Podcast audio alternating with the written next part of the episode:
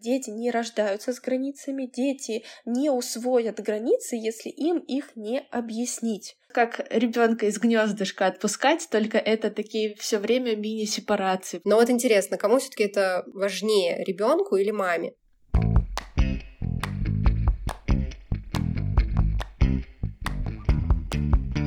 Скажи, мама. Ма мамский чат. Всем привет! С вами подкаст «Мамский чат» и его ведущие. Меня зовут Лиза, и сегодня у нас интересный выпуск о теме, о которой я, если честно, даже и не знала, но спасибо Инстаграму, который нас не прекращает просвещать. Поэтому сегодня узнаем, что же такое следование и для чего оно нужно. Всем привет, меня зовут Настя. Да, я тоже предвкушаю интересный разговор, потому что, честно говоря, в первый раз я услышала об этой теме именно от тебя, Ульяна. Вот, поэтому сегодня с нами вместе э, Ульяна, которая сейчас представится и расскажет о себе. Всем привет, меня зовут Ульяна, я консультант по грудному вскармливанию и по уходу за ребенком. В принципе, я пошла достаточно шире, у меня своих двое детей, 4 года и 1,8. Я пропагандирую и веду естественное материнство. Следование — это вот как одна из форм так скажем, естественного материнства, Поэтому следование я практикую с детьми с самого рождения. И вот как результат, то есть что людей так интересует и почему это их удивляет, у меня дети не убегают никуда. Угу. Никогда, ни при каких условиях. Ты их держишь заложников? Нет. Сейчас, да, выясним, как это происходит. Расскажи поподробнее, что такое естественное материнство. Может, не все знают, что это за нововведение у нас тут такое. На самом деле, когда родился старший, а старший у меня родился на Бали, а младшая на Пхукете. На Бали, когда ты приезжаешь, ты как будто попадаешь в абсолютно какой-то другой мир. Это и йога, и осознанная жизнь, и вегетарианство. И вот как одна из форм там была, это естественное родительство. Когда я туда ехала, я знакомилась с разными мамами, которые там рожали, которые там жили, воспитывали детей, кормили грудью и так далее. И вот тогда я в первый раз, наверное, и узнала об этом естественном материнстве, но, в принципе, это не было таким, что вот тебе книжка, да, изучай, вот здесь написаны все правила, что нужно делать в естественном материнстве, а что нужно делать в обычном материнстве. Скорее, это было очень, очень естественно. Мне рассказывали о том, как проходят естественные роды, как естественно нормально кормить грудью, и что это нормально делать продолжительное время, что естественно носить, например, ребенка в слинге, э, можно носить там долгое время, что естественно это импринтинг, естественно это выкладывать ребенка после рождения к себе на грудь, и вот тут как бы это, ну, еще одна из форм, да, естественно, это что высаживать, например, ребенка без использования подгузников. И, естественно, это вот практиковать чуть дальше следование. Я просто тоже видела, а, попадался как-то мне инстаграм одного одних блогеров, и там они тоже пропагандировали естественное материнство, и у меня сложилось такое впечатление, что они как будто пытаются навязать маме какую-то некую тревогу и обязанность, что вот ни в коем случае не должна ребенка оставлять с папой, э, с бабушкой, все время быть с ним рядом, ни за что не отходить. Э, расскажи, есть да, ли я такое? согласна с тобой. Я согласна с тобой. Одна из ярких представительниц в России, э, не знаю, говорить ли фамилию. Можно, можно.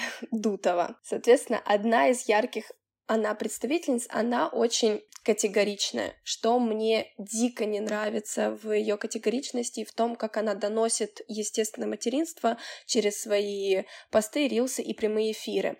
Это очень э, через маты, это очень через оскорбление родителей и через навешивание вину на родителей у нас, у родителей, такое информационное поле, что ты сам себя уже навешиваешь вины, и тебе этого достаточно. Тебе этого хватает. Тебе не нужно, чтобы это делал еще кто-то другой. Mm-hmm. Поэтому я от этого, ну, отошла вот от того, что, ну, то есть я, понятно, придерживалась того, что, что она рекомендует, но в более мягкой форме. И, соответственно, и со своими детьми это все происходит в мягкой форме. Нет такого, что я действительно, ну, прям истинно высаживала их с рождения, никогда не использовала подгузники. Ну нет, конечно, мы все живем в современном мире, мы все летаем, мы все путешествуем, мы все, ну, живем и хотим жить в достаточно комфортном формате.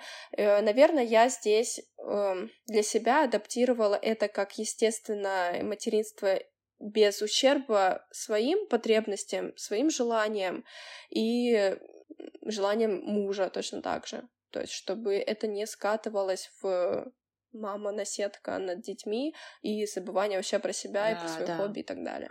Да, супер. Мне кажется, это очень важно. Не быть категоричным в каких-то вопросах, не вгонять себя в какие-то рамки тревожности и вины, а иметь везде золотую середину, находить этот компромисс с собой, со своим стилем э, воспитания детей и радоваться жизни, а не страдать, что, боже, я там что-то Да, чуть-чуть да, не так согласна сделала. полностью.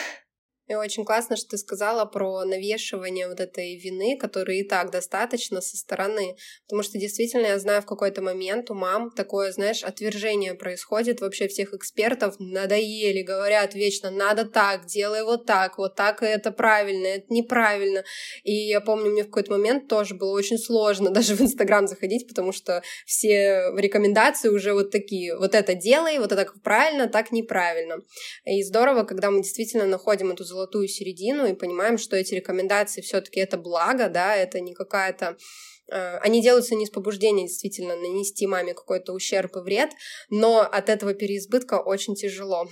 Да, согласна, согласна. И вот здесь как раз-таки, ну вот именно про следование. Следование — это м, очень естественная и инстинктивная, так скажем, штука, которая, которая действительно облегчит не только вот там жизнь мамы, жизнь ребенка, ну, в принципе, и существование ребенка, его безопасность, потому что следование, оно формируется не только за мамой, оно может формироваться и за папой, и за бабушкой, и за няней. Вот, то есть, соответственно, сейчас у меня дети, э, у детей есть няня, э, они не ходят в сад, и они спокойно, безопасно себя ведут, когда они идут с няней на долгую длительную прогулку в лес, в парк, э, поехать куда-то, они спокойно там переходят дорогу и не убегают также от нее. То есть следование, оно, в принципе, это такая безопасная форма, в принципе, взаимодействия детей с другими взрослыми. Вот мне очень интересно, я когда первый раз э, услышала об этом термине, я сразу подумала, а нужно ли это вообще ребенку? То есть для мамы, да, понятно, это действительно очень удобно, когда ребенок рядом, и ты за него не переживаешь, что он куда-то сейчас резко сорвется. Хотя мне кажется, что все равно, даже когда ты а, уже ребенок научен следованию, все равно имеешь в виду, что такое может случиться, да, потому что это ребенок. Но вот интересно, кому все-таки это важнее, ребенку или маме? Я считаю, что обоим. Ну, маме это прежде всего облегчает жизнь, да, ну, то есть это комфортно, когда тебе не нужно постоянно кричать, уйди, убеги, ой, ну, уйди, не беги туда, осторожно и так далее. А что касается ребенка, то, в принципе, это как сфера самостоятельной гигиены. То есть самостоятельная гигиена, когда мы учим ребенка, давай там сам помойся, сам вытирайся полотенчиком и так далее. И только гигиене мы уделяем ну, гораздо больше времени, а следованию почти нет. И вот следование, оно дает ребенку опыт комфортной зависимой позиции. То есть ребенок учится понимать границы, что можно делать на улице, что нельзя, что нужно э, уезжать там, например, на самокате, то есть мы уже говорим про двух-трехлетних детей, то нужно перед проезжей частью остановиться, и дождаться взрослого. То есть здесь следование, оно передает э, инициативу снова маме, и ребенок, он начинает быть зависимым. Это абсолютно нормальная иерархия, когда у нас надежная привязанность, когда стоит во главе мама, а ребенок зависим от нее. Но у нас сейчас, ну, то есть по сей день на площадках, на дороге мы постоянно видим, что дети убегают, что дети улетают на самокатах, на беговелах, им вообще, в принципе, все равно. И вот и это как раз-таки про перестройку иерархии иерархии, когда ребенок главный, он решает, куда он едет, он решает, как он хочет ехать, он решает, э, как далеко он хочет уехать и так далее. То есть следование это, ну, это не просто вот мы на улице что-то начинаем делать. Это вот с самого, прям, с самого начала, именно с дома мы еще начинаем делать, что мама решает, куда они идут на прогулки. Мама гуляет. Угу. И как же начинать обучать ребенка? На самом деле, вот Это начинается еще там, почти с 6 месяцев, когда появляется вот эта вот реклама манежей. И это достаточно популярно даже в России у нас до сих пор, э, что когда ребенка просто вот в такую клеточку сажают, и ребенок сидит. Что это дает? Это, это на самом деле антиследование, потому что ребенок помещается в закрытое помещение, да, он просто максимум оттуда может встать, либо там поиграть в игрушки, но в этот момент мама, она перемещается по дому, она ходит из кухни в туалет, там, в туалет в зал, из зала там, в спальню и так далее. И в эти моменты ползающие дети, которые просто лежат на полу, им организовали место на полу, они начинают следовать за мамой. Вот с этого момента начинается следование потихоньку, когда мама там пошла в туалет, например, оставила открытую дверь, и ребенок пополз за мамой. Вот это уже начинается микроследование. Дальше после манежей переходит уже э, коляску отворачивают лицом к миру, а ребенок ну, не способен еще вот к, к этому огромному миру, он не способен сфокусироваться, он не способен увидеть вообще, что ему нужно. Ему нужно фокусация на маму, ну хотя бы до полутора лет. То есть у коляска это лицом к маме. Либо это если ребенка отпускают, ну, например, с коляски выпускают, то э, вожжи, такие, которые одевают на ребенка, да, и поддерживают его, или силиконовые наручники. Я не знаю, насколько это вообще популярно в России, но когда мы жили в Китае, мы жили там год, и каждая мама гуляет с силиконовыми наручниками. Ну, то есть ребенка вообще даже не отпускают, ну, на там 20 сантиметров от себя. То есть вот мама прикрепила к себе ребенка, и ребенок идет вот за ней. Это тоже антиследование, потому что вот в этот момент мы как раз-таки ребенка привязываем к себе. Ты вот должен идти, э, либо эта мама сидит на э, скамейке, и ребенок тоже сидит рядом с ней, потому что он не может тоже никуда уйти. Если он, он уйдет, он убежит, потому что э, ну, не, нет никакой вот свобода, она заперта. И когда вот этот запретный плод, то, конечно, он очень сладок и хочется убежать. Поэтому с шести месяцев по-хорошему манеж ну, не используем, ну, либо убираем, у кого он сейчас. Дальше никаких вот вожей, никаких ходунков, никаких шлейк, чтобы ребенка там не поддерживать, и, ну, никаких тоже силиконовых наручников. И в идеальном формате э, следование, оно формируется не в слинге, не в коляске, а вот именно ходьбой. Ходьбой. Вот только, только ходим за руку. Ну, за руку без, без руки, то есть кто как. Вот с этого момента начинается формирования следования. И оно начинается с руки. То есть дети э, должны ходить за руку. То есть для них это должно быть естественно, нормально, безопасно. И вот если ребенок не любит ходить за руку, то тут тогда смотреть а вообще ему безопасно, например, потому что у нас родители есть, которые отдергивают за руку, которые тащат за руку, которые хватают насильно за руку. И то есть, ну, то есть дети кто в два, например, года они понимают, что им это уже некомфортно, им это уже неудобно, и, конечно, они не будут давать руку просто, это и все. Ну, а когда мы уже пережили период ползания, ребенок ходит и уже там дорос, допустим, до года, когда он уже уверенно сам ходит, и начинается вот это вот исследование границ мира, как дальше мы уже учим ребенка. В идеальном формате это выглядит так, что э, ну, ребенок любит ходить за руку, он умеет ходить за руку. В те моменты, когда это небезопасно, да, когда мы переходим дорогу, ну, либо какая-то там высокая ступенька, ну, или что-то.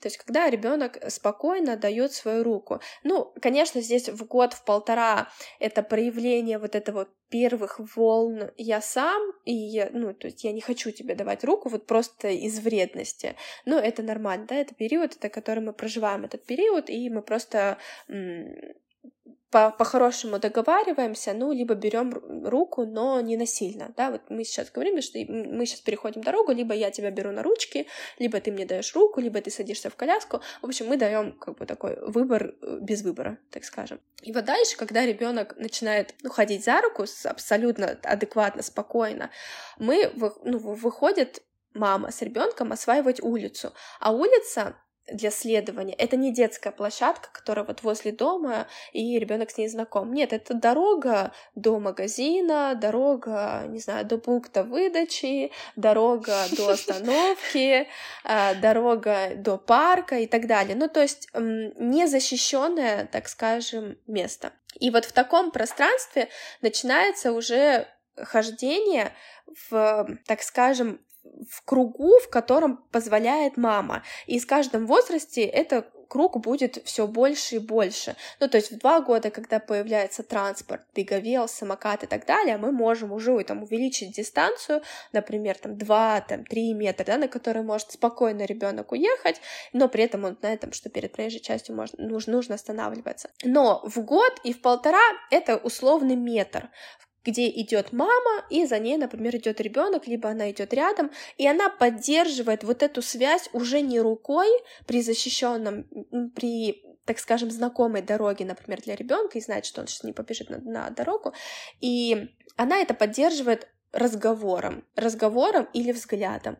Но, в принципе, у нас в год и в полтора дети особо еще не ходят, ну, на длительные прогулки. То есть это, в принципе, начинается в два года. В два года уже ребенок способен это поддерживать разговором, минимальными разговорами. То есть вот смотри, какой цветочек, вот смотри, там сейчас там вот машина приехала, да, вот мы сейчас придем в магазин, мы то-то, то-то возьмем, ты мне там то-то, то-то поможешь, да, даже если ребенок даже не разговаривает еще сам, то он понимает так или иначе обращенную речь. И мы поддерживаем контакт с ребенком через речь. В три года это абсолютно уже э, разговаривающий ребенок, ну, если нет никаких э, проблем, да, это абсолютно разговаривающий ребенок, с которым можно вести диалог по дороге, э, даже если он едет на беговеле, на самокате, если он уезжает там 3 метра, 4 метра, это для него, например, безопасно, э, или там для мамы это окей, э, и она не останавливает, да, не пресекает это действие, не говорит там, постой, остановись и так далее, то ребенок в какой-то момент просто он доезжает до самоката, понимает, что ему дальше уже не безопасно, не комфортно, он останавливается, оборачивается и ждет маму. Вот у меня, соответственно, со старшим то же самое. Четыре года года а, на самокате он может уехать э, вообще вот далеко, куда ему, ну вот прям комфортно уехать, это в комфортной безопасной зоне, например, в парке, в котором он знает, или на детской площадке, он может исследовать там на 10-15 на метров, он это понимает, он ощущает эту безопасность, но как только мы идем по тротуару домой, и вот здесь оживленная дорога, он там едет 3 метра и останавливается, он оборачивается и ждет. То есть вот это и есть как бы следование, когда э, а, ребенок ориентируется на маму, а не мама ориентируется на ребенка.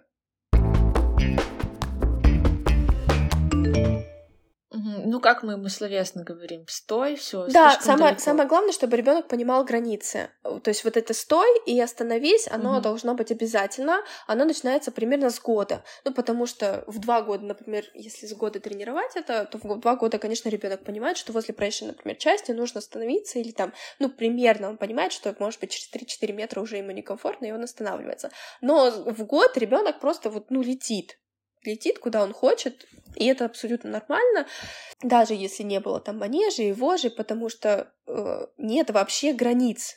Вот это нужно понимать родителям, что э, дети не рождаются с границами, дети не усвоят границы, если им их не объяснить что дома, да, что можно, что нельзя, что на улице, что можно, что нельзя. Это абсолютно задача и ответственность родителей. Это не нужно на кого-то другого перекладывать или ждать этого от детей.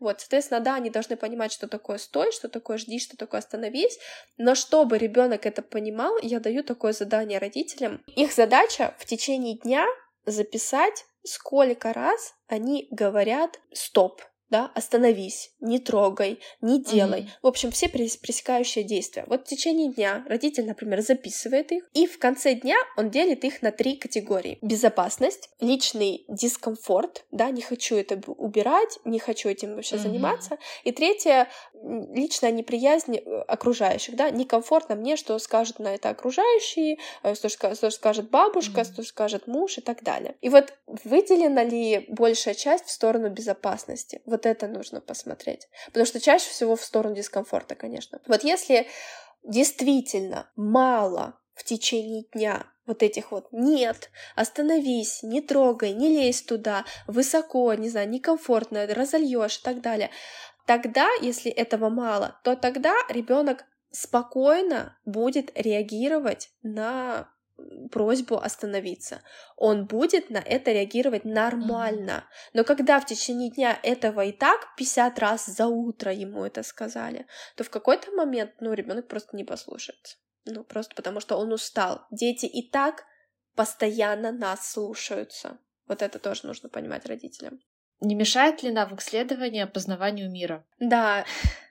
Но мне кажется, ты уже косвенно ответила на этот вопрос, что это не значит, что мы вот так идем за ручку, никуда не пускаем. Наоборот, это как будто ты даешь ребенку некую свободу действий, но под контролем. Да, вот я бы, наверное, здесь хотела сказать, что как раз-таки манеж, ходунки, вожи и вот всякие силиконовые наручники, они как раз-таки mm-hmm. мешают исследованию мира просто потому, что мы ну, здесь не даем вообще ребенку никакой свободы, здесь мы находимся в полной гиперопеке. То есть там, где ребенок вообще не может никуда не отойти, не залезть, ни, ничего, да, то есть мама одернет да, просто там за капюшон, за вожжи или за mm-hmm. наручники. А преследованию у ребенка есть действительно очерченный круг свободы. С каждым годом он все шире, и с каждым безопасным местом он тоже все шире. То есть, если для ребенка абсолютно он знает площадку, ну, например, она большая, да, он, конечно, может исследовать ее на 5, на 10 и так далее метров. Э, например, мы позавчера были в горах, и вот, соответственно, вот 4 года и 1,8, э, двое детей. И вот в горах у нас там стоял автодом, и абсолютно, ну, а, свободно, да, пространство гулять, ну, горы там залезть, ну, немножко, да, холмы какие-то. И вот сын 4 года, он абсолютно спокойно отправился на 10 там, метров, на 15, на 20, на 30, ну, то есть я видела там только его капюшон, и ему было максимально комфортно. Он исследовал, он изучал, он собирал там шишки, он там нюхал цветочки, и, в общем, он пришел э, с огромным багажом таким впечатлений. И вот в это же время дочка, ей 1,9, ей всего вот этого было достаточно на расстоянии вытянутой моей руки. То есть у нее нет потребности еще уйти так далеко, у нее нет еще желания уйти так далеко. Это будет попозже. И он и она исследовали мир одинаково, одинаково нюхали цветы, собирали шишки и так далее. Но только старшему это уже нужно на большем пространстве, и он это способен сделать. И ему комфортно, потому что он знает, что мама тут, да, что мама там не, не крикнет, не, не побежит за ним, э, проверять, все ли с ним окей. А дочери до двух лет еще достаточно это сделать вот вокруг меня она еще пока сама не способна и не хочет уходить далеко. То есть вот ей комфортно. Но, например, когда мы гуляем на прогулке, по знакомой, в принципе, территории, э, условно, там, по тропинке, я не держу уже обоих за руку, и вот младшая, как только слышит звук машины, мотоцикла, она сразу тянется взять руку. То есть вот для нее это нормально, это безопасно и комфортно потянуться и взять руку. Вот это тоже как вот одна из форм следования.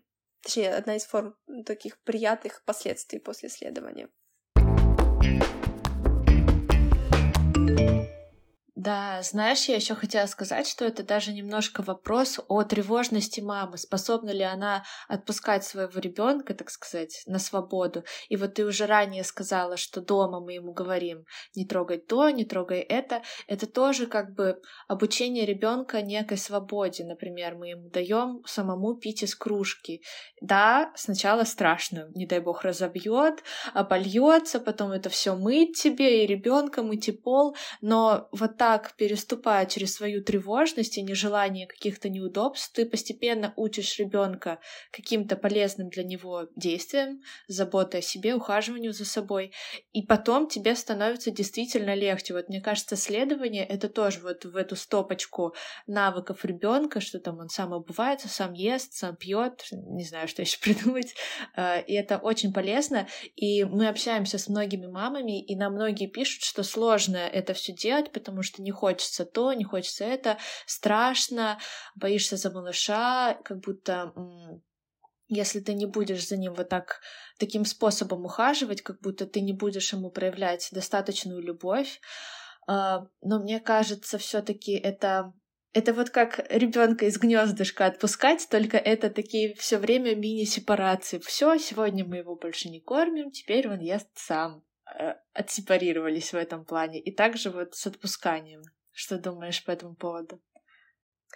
Да, слушай, я, наверное, полностью с этим согласна в плане, что когда ребенок начинает убегать, вот если у вас, например, сейчас ребенок убегает, то я бы смотрела вообще на взаимоотношения да, как у вас вообще происходят взаимоотношения дома. То есть я бы ну, посмотрела, а почему, вот почему такая есть потребность у ребенка убежать? Это же для него ненормально, то есть это же неестественно для детей убегать от мамы. Это небезопасная форма действия.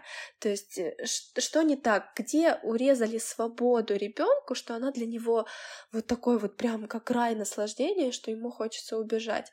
Вот, то есть я бы посмотрела, что происходит дома, да, насколько у ребенка вообще дома есть физическая активность, насколько вообще мама, ну, часто выходит на прогулки, когда у мамы есть когда-то какая-то цель, да, и она идет, а не так, что она спускается просто вниз, там, с десятого этажа спускается на площадке и обратно поднялись на десятый этаж, то есть такой, грубо говоря, вакуум у ребенка происходит, и у него нет вообще никакой свободы изучить дальше мир, а что там вообще за этой площадкой или за вот этим магазином, где я вообще еще могу покататься, и поэтому, когда ребенок, не знаю, выходит там в парк, парк или еще куда-то в незнакомое место, конечно, ему хочется везде убежать, улететь э, куда подальше вот на этом самокате и на беговеле, чтобы его только не догнала мама. То есть я посмотрела, да, на взаимоотношения дома, на вот эту вот свободу, да, может ли он там пить из чашки, кушать сам, э, не знаю, там убирать, например, за собой, ходить в туалет, помыться сам. С трех лет ребенок способен помыться сам, вытереться сам, даже полотенце, просто дайте ему это полотенце, и все. Вот. Ну, почистить зубы, понятно, что нет. Конечно, я бы почистить зубы здесь не относила, потому что здесь это все-таки контроль должен быть мамы. Не знаю, там заправить постель. Так чисто щетку погрызет. После того, как мама на это, например, посмотрит, да, она выявит у себя, что ну, здесь э, часть личного дискомфорта, да, я не хочу, например, там убирать, я не хочу мыть, но я хочу, чтобы родители понимали э, последствия, да, то есть вот сейчас вы не хотите это мыть, mm-hmm. убирать, а потом вы в 7, э, там, 8 лет как бы скажете, а чё ты мне не помогаешь, да, а что ты вообще сам не можешь поесть, сам ты не можешь держать ложку, а что ты меня просишь там порезать тебе какую-то там, не знаю, котлету, если ты можешь это делать сам. Так в три года надо было отпустить вот это. То есть вот в три, в четыре надо было mm-hmm. дать немножко свободы, чтобы в семь как бы не спрашивать, да, а ты чего такой, потому что гиперопека, она выльется потом в том, что ребенок там не помогает, не хочет помогать, он хочет быть снова маленьким, он хочет снова, в принципе, в кризис 7 лет, это вот очень похоже с кризисом 3 лет, когда снова вырывается я сам, снова как будто ребенок маленький, э, но вот хочется еще больше здесь ответственности, поэтому э, хорошо, когда в 4 давали там свободу, и в 7 можно дать еще чуть больше свободы.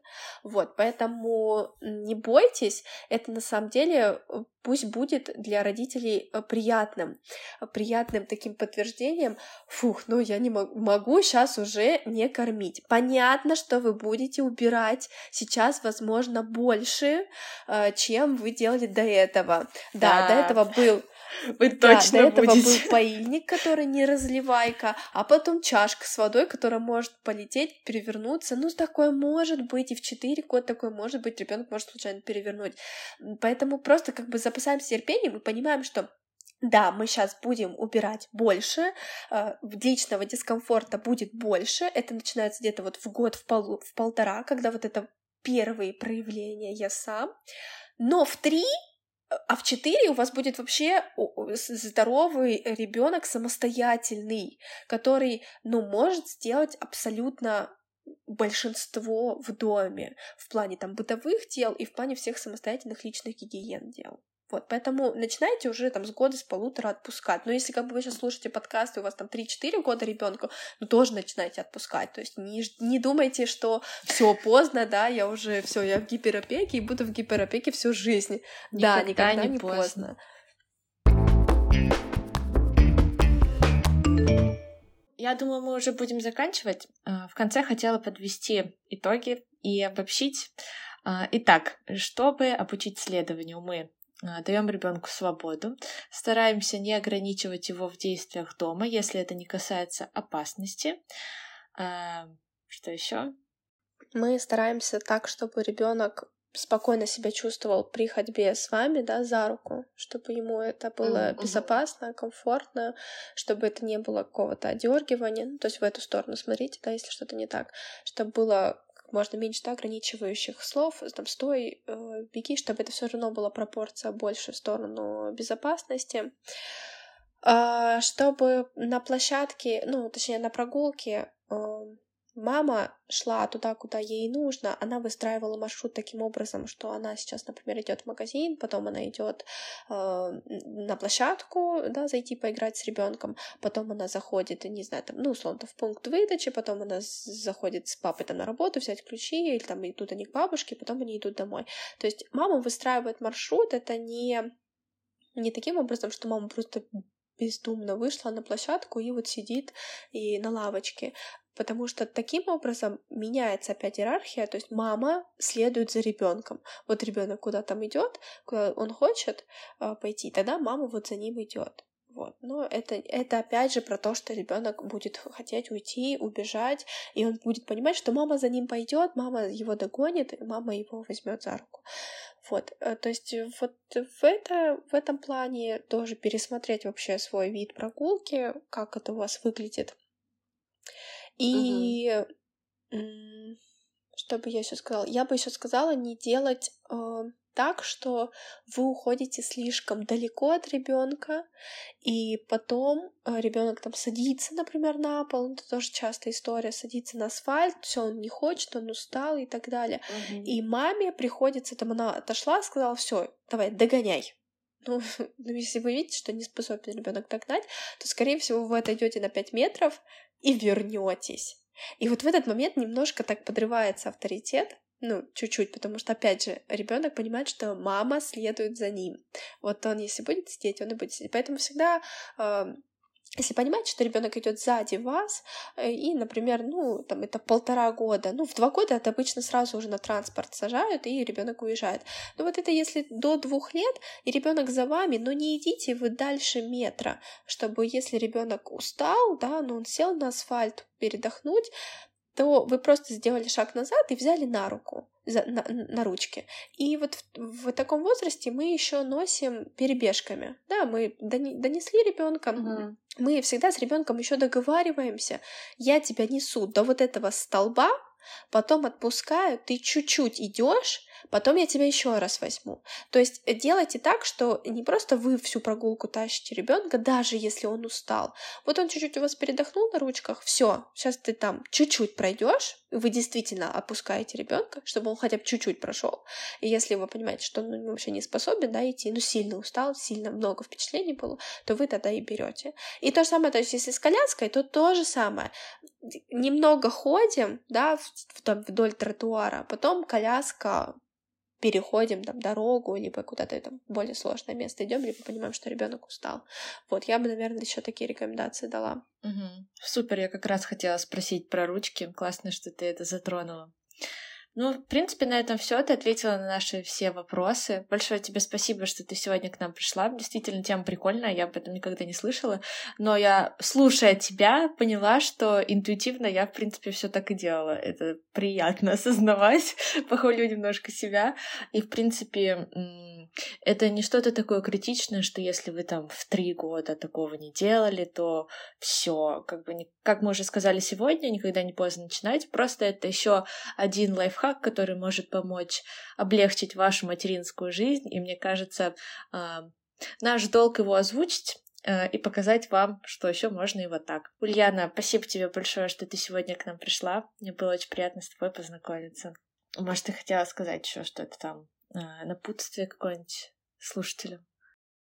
Я бы хотела сказать, что, скорее всего, сейчас многие мамы поняли, что они и так это, например, делали, потому что следование это настолько естественно и инстинктивно, что э, в любом случае, как одна из мам э, раз в жизни это делала, когда маме куда-то надо дойти, сто процентов вот ей надо, там, не знаю, бабушка забыла ключи, э, стоит под дверью, да, или там дождь, например, под домом, и она понимает, что ей надо вот сейчас с этим ребенком, он может там плачет, истерит, устал, ей в любом случае надо дойти до этого дома и передать ключи.